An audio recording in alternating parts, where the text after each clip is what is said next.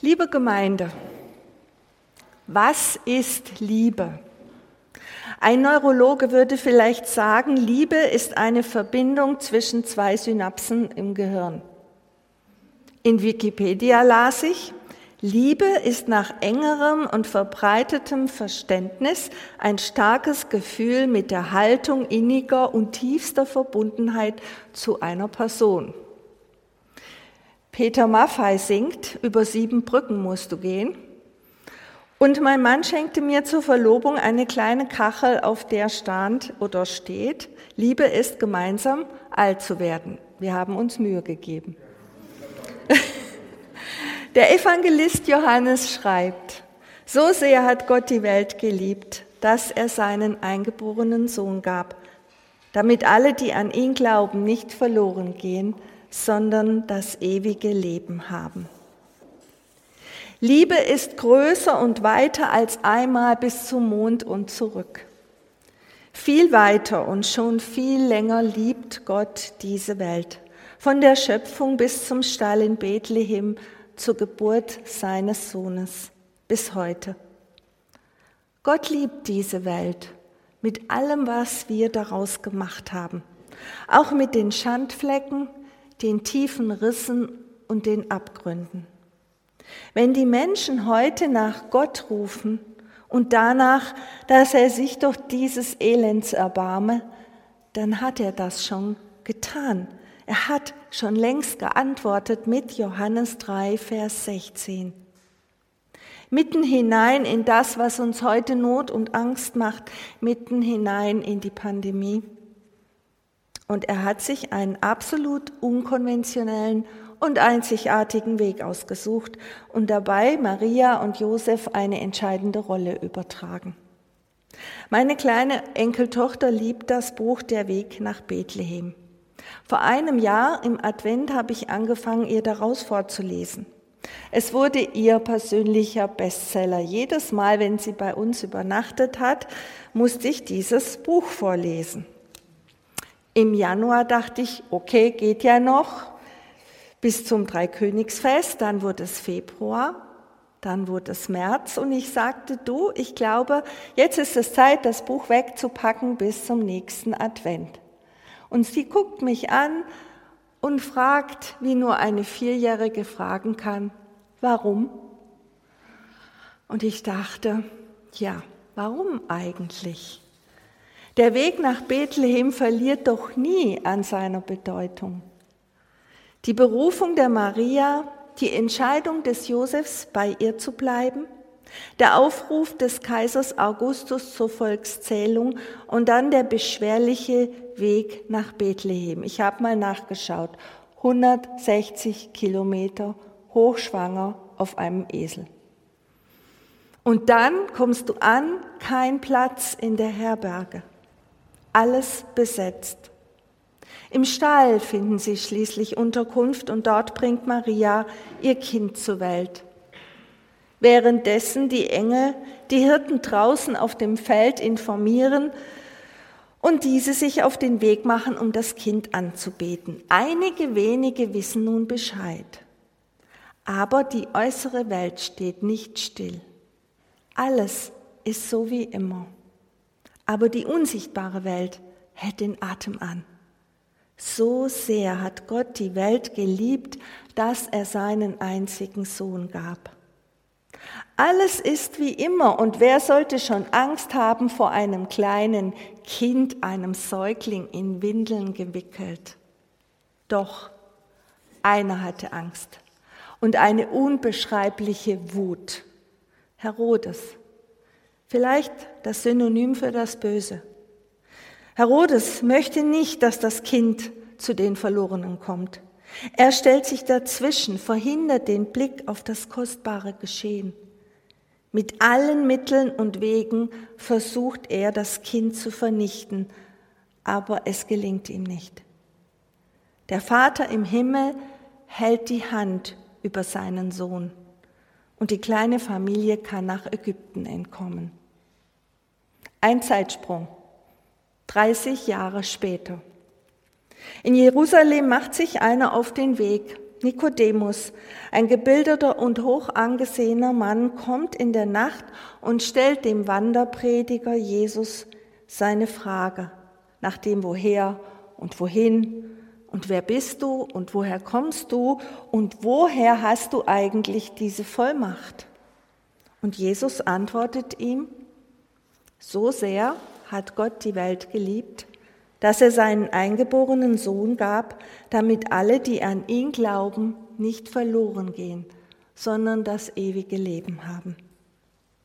Gott gibt die Welt und uns Menschen nicht verloren. Aber dagegen spricht doch so vieles, was wir sehen und erleben, wirst du jetzt vielleicht sagen. Menschen gehen verloren. Krankheiten bedrohen uns. Unfälle passieren. Krieg und Gewalt ist die Welt, von der wir hören und leben. Die Verlorenheit der Menschheit holt uns immer wieder und überall ein. Schon allein, wenn wir auf das vergangene Jahr zurückblicken. Und da ist kein Chor, der singt Frieden auf Erden und den Menschen ein Wohlgefallen. Aber vielleicht ist er ja doch da und wir hören ihn nur nicht. Durch das Licht das mit Jesus Christus in unsere Welt gekommen ist, erhält es auch unsere Dunkelheit. Gott will nicht, dass wir verloren gehen. Er streckt uns die Hand hin wie bei einem fast Ertrinkenden, holt ihn raus.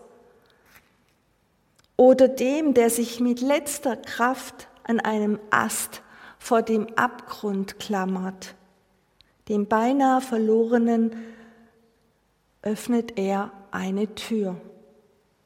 Irgendwann im Advent hörte ich diesen Satz, ich weiß nicht mehr wo und wann, aber er ist mir hängen geblieben. Wie können wir dieses Jahr Weihnachten retten? Ihr Lieben, Weihnachten hat uns schon gerettet. Gott liebt diese Welt und uns. Er sieht in all dem chaotischen, kaputten und bedrohlichen das ursprüngliche Gegenüber das er in den Menschen hineingelegt hat bei seiner Erschaffung. Er sieht dich und sein Blick ruht mit Wohlgefallen auf dir. Das ist ein altmodisches Wort, aber ich finde es irgendwie schön. Gott hat uns nach seinem Ebenbild geschaffen und sein Blick ruht mit Wohlgefallen auf dir. Gott sucht die Beziehung zu jedem Einzelnen von uns und das tut er durch seinen Sohn Jesus Christus mit, der, mit dem Kind in der Krippe, damit alle, die an ihn glauben, nicht verloren gehen, sondern das ewige Leben haben. Und damit antwortete er dem Nikodemus und gibt auch uns einen Hinweis im folgenden Vers 17. Denn Gott hat seinen Sohn nicht in die Welt gesandt, damit er die Welt richte, sondern dass die Welt durch ihn gerettet werde.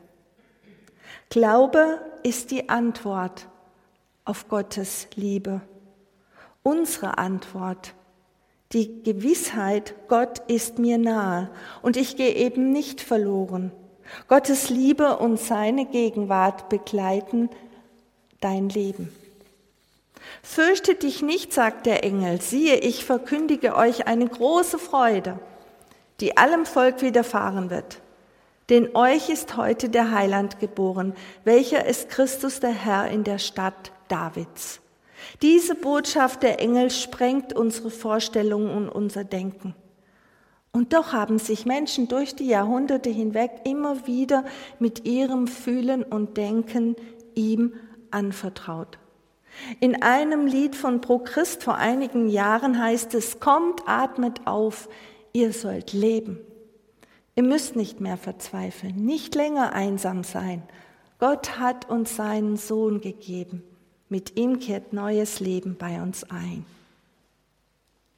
Ihr Lieben, wir tun uns keinen Gefallen, wenn wir aus Jesus das ewige Kind machen, das uns nie auf Augenhöhe begegnen darf. Damit halten wir Jesus auf Distanz.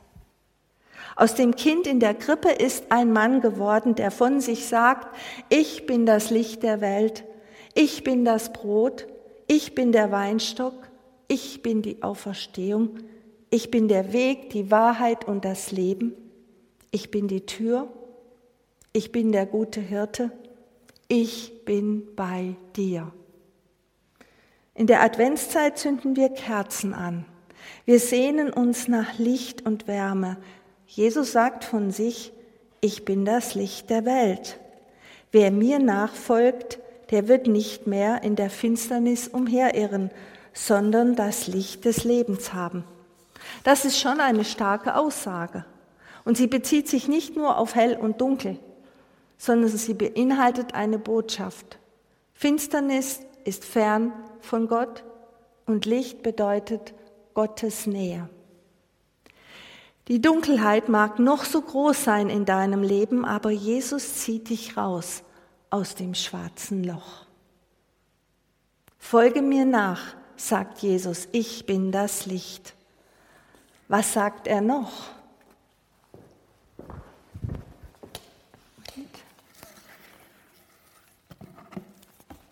Das sind die Geschenke, die ja nicht nur zum Angucken sind, die können wir auch auspacken.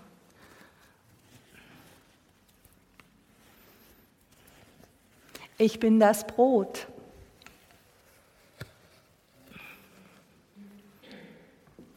Wir beten im Vater unser, unser tägliches Brot gib uns heute. Und wir gehören zu den Privilegierten, die sich keine Gedanken machen müssen, denn wir haben genug zu essen. Unsere Großeltern wussten sich noch, wie sich Hunger anfühlt und viele Menschen in der Welt auch. Wenn Jesus hier von sich selbst als das Brot des Lebens spricht, dann meint er nicht, dass er dafür sorgt, dass wir immer genug zu essen haben, wie so ein Brotkönig. Jesus meint, er gibt sich als lebendiges Opfer am Kreuz für uns. Und alle, die das annehmen und glauben, haben Anteil daran. Das ist keine leichte Kost. Er meint damit das Brot als seinen Leib, welchen er stellvertretend für uns hingibt, und an das wir uns jedes Mal erinnern, wenn wir das Abendmahl miteinander feiern. Jesus stillt unseren Lebenshunger und unseren Lebensdurst. Das ist jetzt Wasser, aber wir wissen,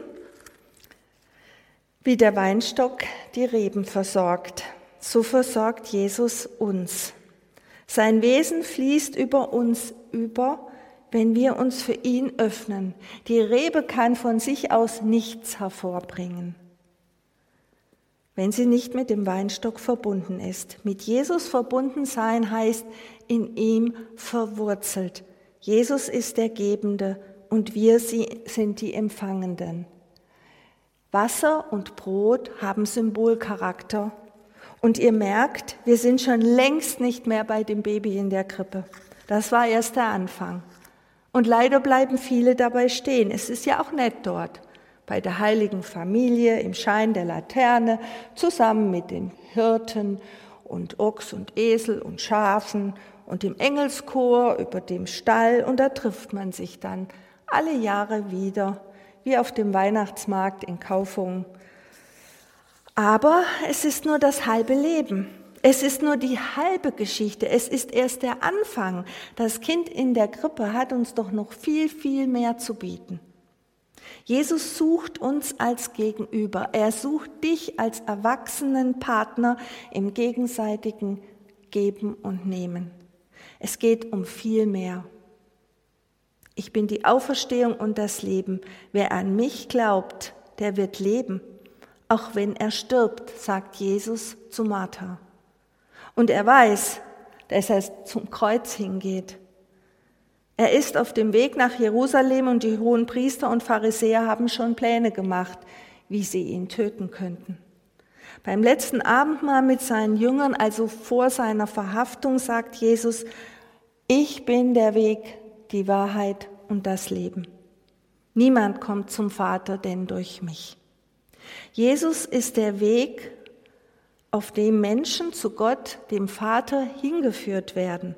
Jesus ist die Wahrheit und das Leben, also der Ursprung unseres Menschseins. Hier begegnet sich der Schöpfergott und der Mensch, wie es Michelangelo in der Sixtinischen Kapelle so wunderschön dargestellt hat. Und dieses große Wunder beginnt in der Kleinkrippe. So sehr hat Gott die Welt geliebt, dass er seinen eingeborenen Sohn gab. Als ich ein Kind war, gab es noch diese Adventskalender, wo sich hinter jeder Zahl ein kleines Bild versteckte.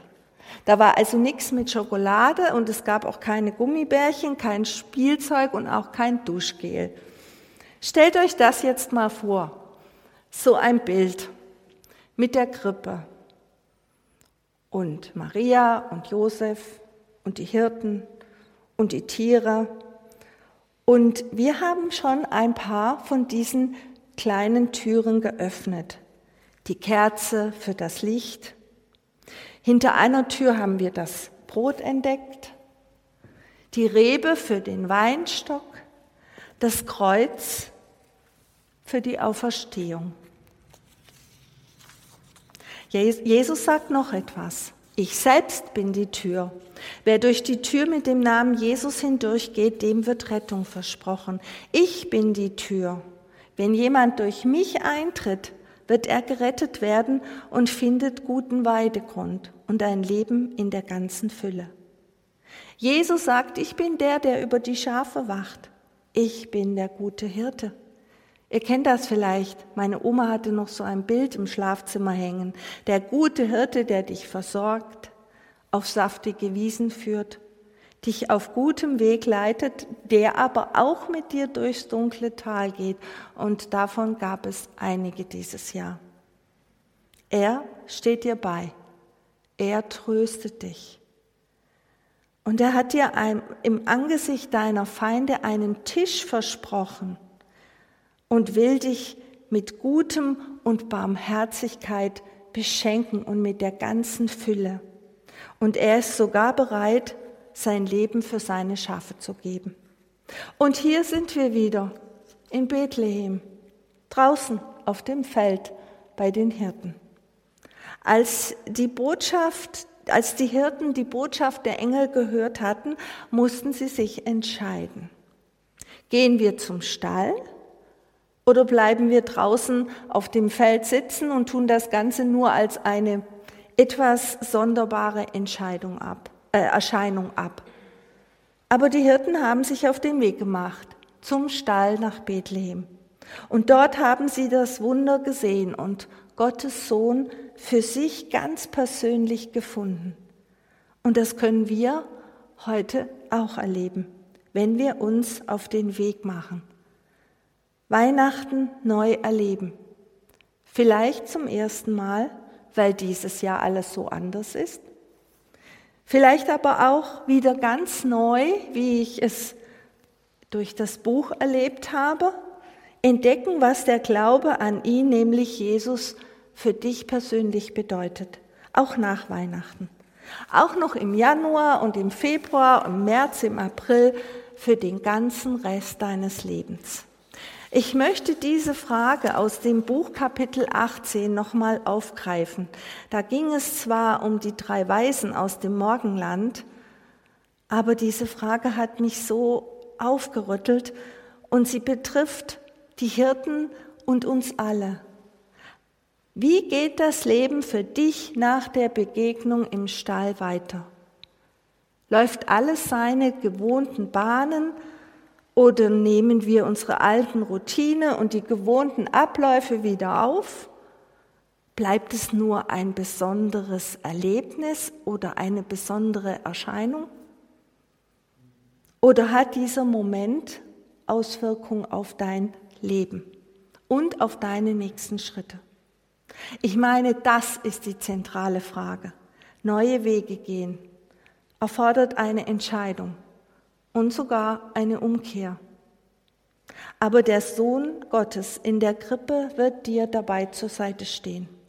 Jesus, der auferstandene Herr, will dich segnen. Er wird dir neue Kraft schenken, Hoffnung und Zuversicht geben. In diesem Sinne wünsche ich euch und uns allen frohe und gesegnete Weihnachten. Amen.